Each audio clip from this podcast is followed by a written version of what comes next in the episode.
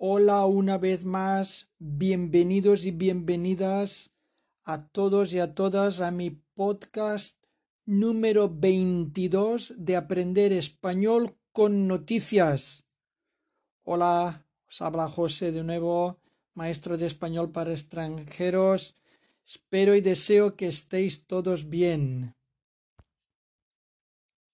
Esta semana voy a empezar con un recuerdo al fatídico atentado del 11M del 2004. Esta semana hemos celebrado el 17 o decimoséptimo aniversario en recuerdo a las víctimas del atentado del 11 de marzo de 2004. 17 años después del atentado en Atocha, en Madrid, 193 personas murieron, más de mil heridos. Unas diez mochilas bomba causaron varias explosiones. El 11 de marzo de 2004, Madrid sufrió el peor atentado terrorista de su historia repito este encabezado, 11 de marzo de 2004, aniversario, recuerdo a las víctimas 17 años después del atentado en Madrid, del atentado, del ataque. 193 personas murieron o perdieron la vida. Hubo más de mil heridos.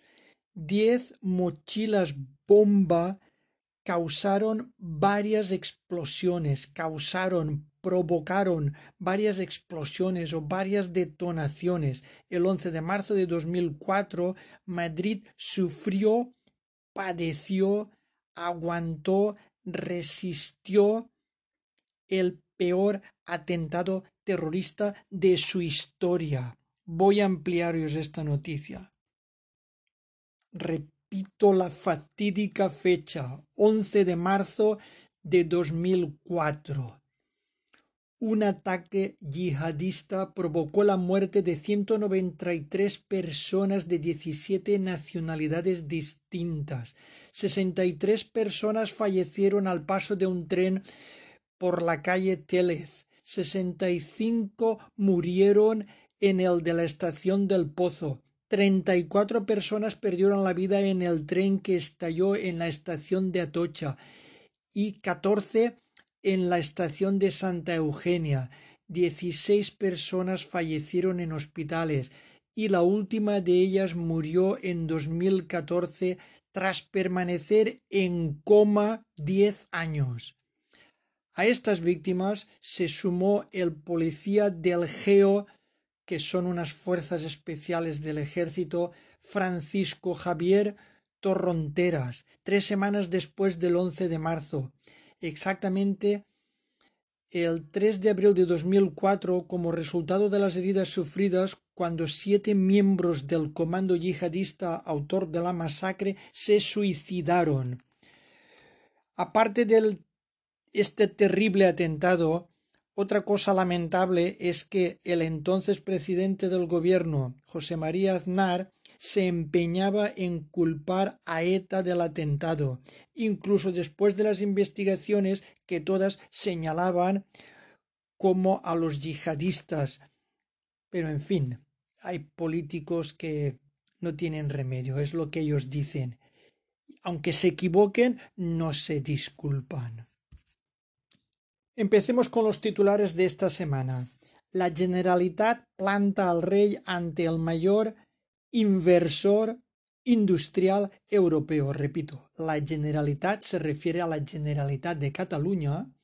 Planta al rey, planta quiere decir que ignoran al rey, le dan esquinazo, lo dejan solo, no hay ni un representante de la Generalitat que acompañe al rey ante el mayor inversor, el que pone el dinero, el mayor inversor industrial europeo. O sea que hay una empresa que se preocupa por generar riqueza en Cataluña, por dar trabajo a muchos empleados y los políticos, los máximos representantes de la Generalitat de Cataluña lo ignoran. No se lo merecen. Son unos impresentables. Menos mal que la gente normal, los trabajadores no son así. Solamente estuvo el rey y el presidente del gobierno junto a otras autoridades, pero ningún representante de, representante de la Generalidad de Cataluña. Sin comentarios. Ampliamos esta noticia un poquito más. Felipe VI celebra en Martorell los 70 años de SEAT con Sánchez y el CEO de Volkswagen, pero sin ningún representante del gobierno. Ante la visita del monarca, se refiere al rey, la firma alemana, la Volkswagen, anuncia que fabricará en Cataluña sus coches eléctricos pequeños. Una grandísima noticia. Siguiente noticia. Mensaje de esperanza para la tierra martirizada de Irak se refiere al viaje histórico del Papa que tuvo mm, a principios de esta semana. Repito el titular. Mensaje de esperanza para la tierra martirizada de Irak.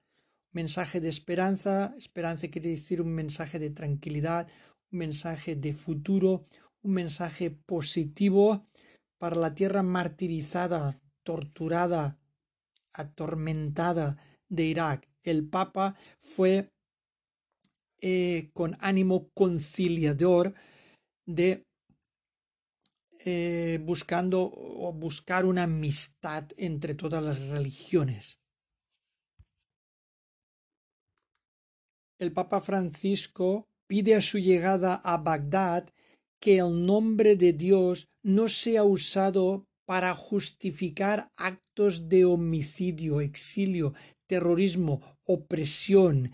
En otras palabras, el Papa dice que no es lícito hacer la guerra en el nombre de Dios. No es lícito, no es legal, no es justo hacer la guerra en el nombre de Dios. El Papa Francisco devuelve la esperanza a los cristianos mártires del califato islámico en el norte de Irak.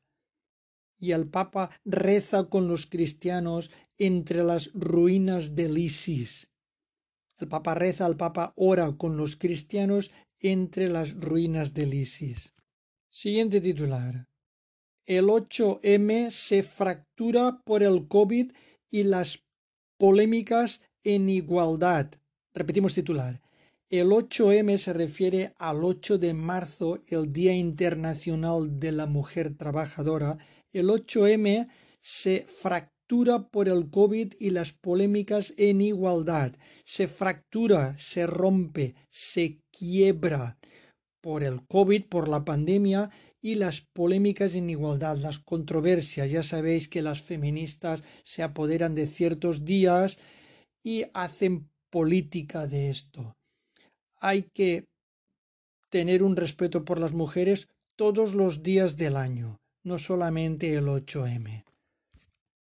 Ampliamos esta noticia. Cargos de Podemos y de IU firman dos manifiestos contra la ley trans. Critican el autoritarismo del ministerio que debilita al feminismo. Sánchez visita a Montero para escenificar unidad frente al ruido. Bueno, resumiendo, un paripe. Otro titular relacionado con el 8M. El feminismo aparca sus diferencias en el 8M de la pandemia. Repito, el feminismo aparca sus diferencias, aparca quiere decir las relaja, las deja de lado en el 8M de la pandemia la precariedad agravada por la crisis sanitaria en la agenda de este año. La precariedad desafortunadamente se ceba en las mujeres más que en los hombres. Siguiente titular. Las cuentas de las pensiones cierran 2020 con un déficit récord.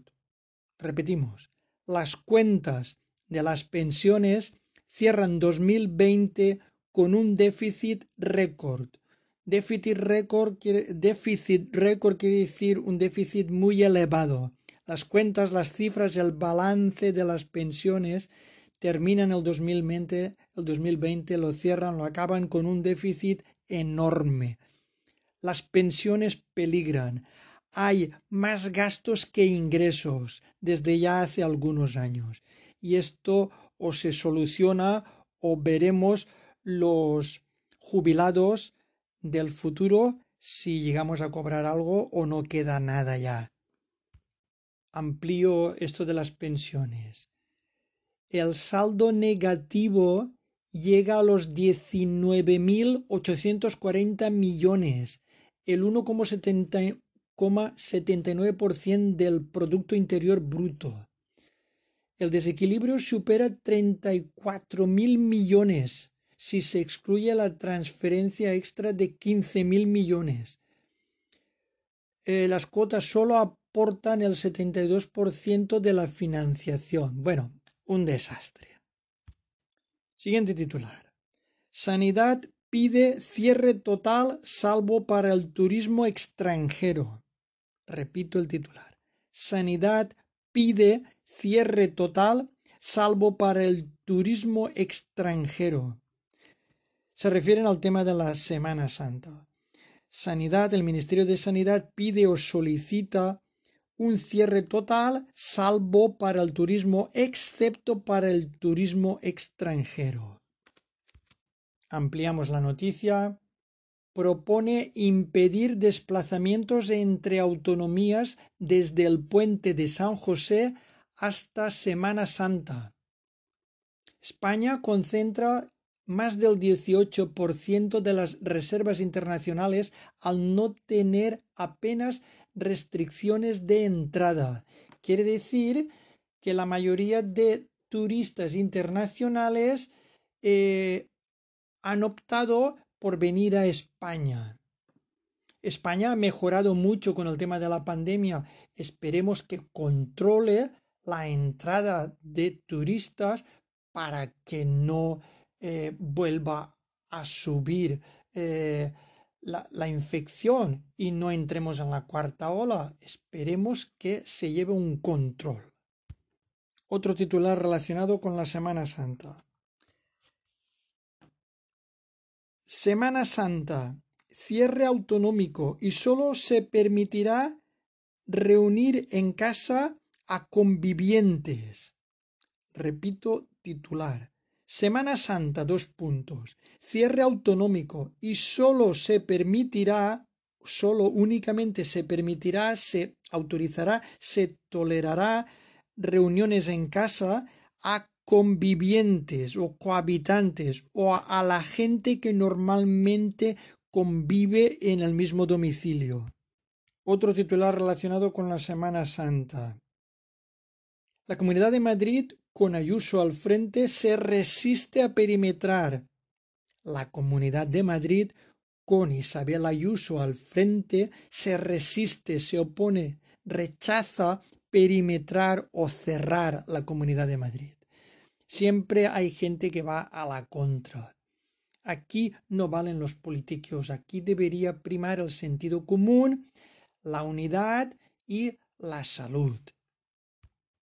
Otro titular, este preocupante. El ciberataque al SEPE paraliza 200.000 gestiones. Repito, el ciberataque al SEPE paraliza 200.000 gestiones. El SEPE es el Servicio Público de Empleo Estatal.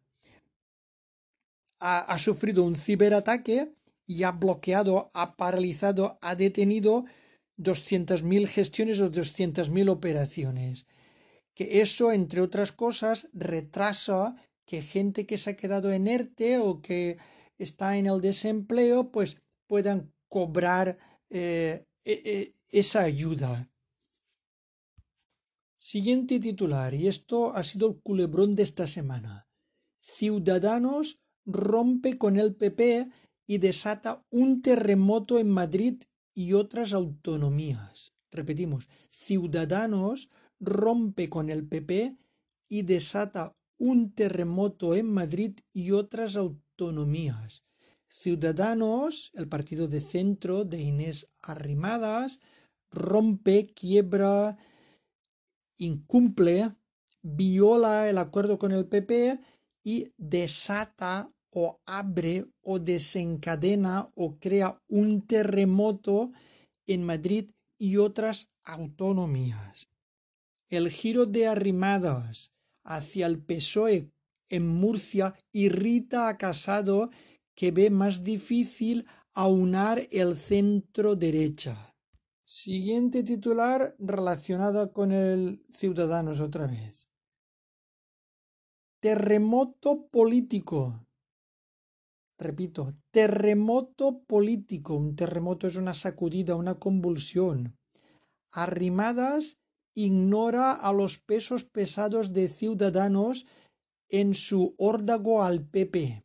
Repito, Arrimadas se refiere a la líder del Partido de Centro Ciudadanos, Inés Arrimadas. Arrimadas ignora o se olvida de los pesos pesados de Ciudadanos. Los pesos pesados se refiere a los políticos más veteranos, con más experiencia, más influyentes, los pesos pesados de Ciudadanos en su órdago al PP. Un, un órdago es como un reto es como un desafío al Pepe. Inés Arrimadas se enfrenta a una fuerte contestación interna al lanzar su órdago al PP sin consultar con los pesos pesados del partido. La moción de censura de Ciudadanos y el PSOE amenaza con poner fin a 26 años de poder del PP en Murcia. Martínez Vidal se reserva la presidencia y tres consejerías y los socialistas asumirán seis, entre ellas sanidad y educación. Los firmantes del pacto aluden a la corrupción de los populares y la vacunación de altos cargos para justificar este golpe de mano, esta moción de censura. Noticia de última hora relacionada con el culebrón Ciudadanos.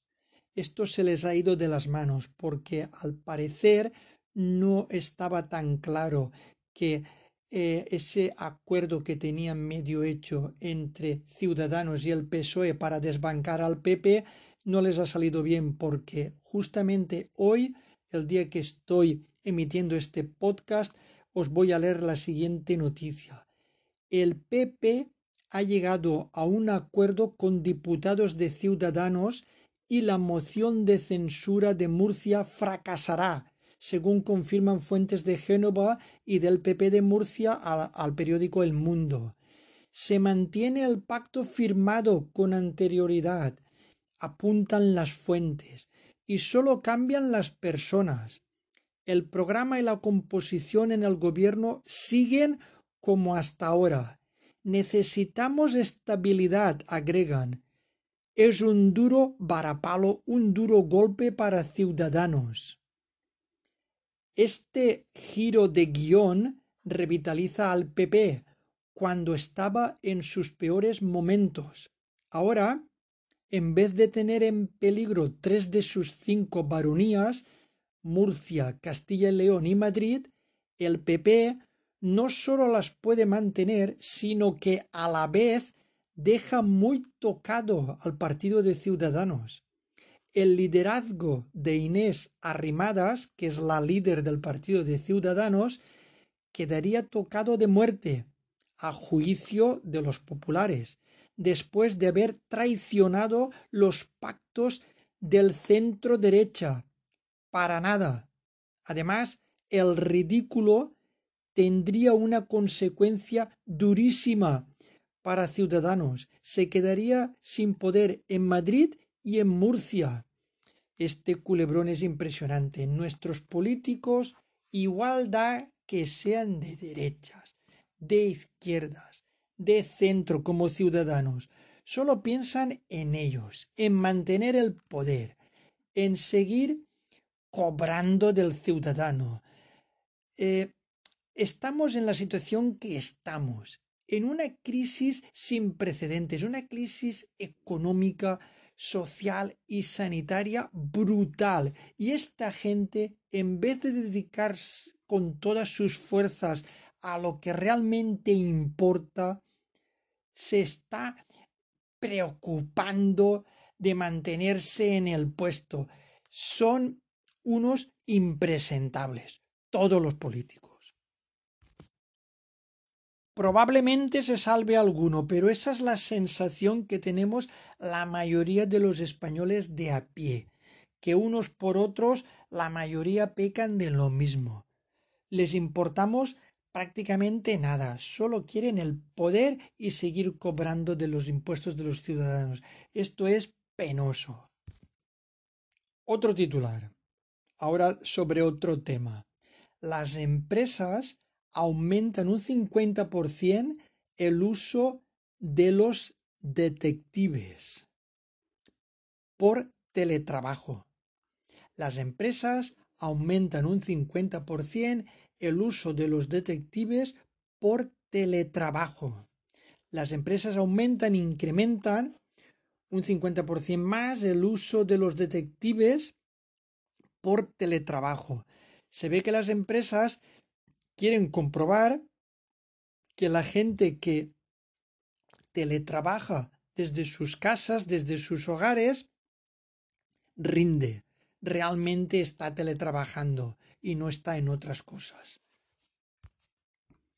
La mayoría de los clientes de estas empresas son firmas pequeñas que quieren vigilar que sus trabajadores cumplen el horario laboral. Otro titular. La Porta vuelve a la presidencia del Barça. La Porta, ese es el apellido, creo que su nombre es Pedro, Pedro Laporta me parece. ¿eh? Vuelve, regresa a la presidencia del Barça. Este señor en un principio ya fue presidente del Barça y ahora pues vuelve a intentarla holgada victoria del abogado con el 54% de los votos y una participación superior al 50%. Tenemos un nuevo presidente en el Barça, Laporta. Parece que tiene buena relación con Messi. Siguiente noticia. Renfe adjudica a Stadler un contrato millonario que garantiza la fábrica valenciana. Repito, Renfe, que es la compañía ferroviaria estatal, adjudica a Stadler, que es una empresa extranjera que fabrica trenes, un contrato millonario que garantiza la fábrica valenciana. Quiere decir que gracias a este contrato, pues garantiza que la fábrica valenciana siga funcionando. Renfe, la compañía ferroviaria estatal, adjudica, quiere decir que concede otorga a la otra empresa, a Stadler, un contrato millonario, quiere decir muy jugoso, de, de muchísimo dinero, que garantiza, que asegura que mantiene la fábrica valenciana. Esto es una gran noticia porque mantiene el empleo. La empresa de Albuquerque fabricará por 998 millones 59 trenes de cercanías de 100 y 200 metros.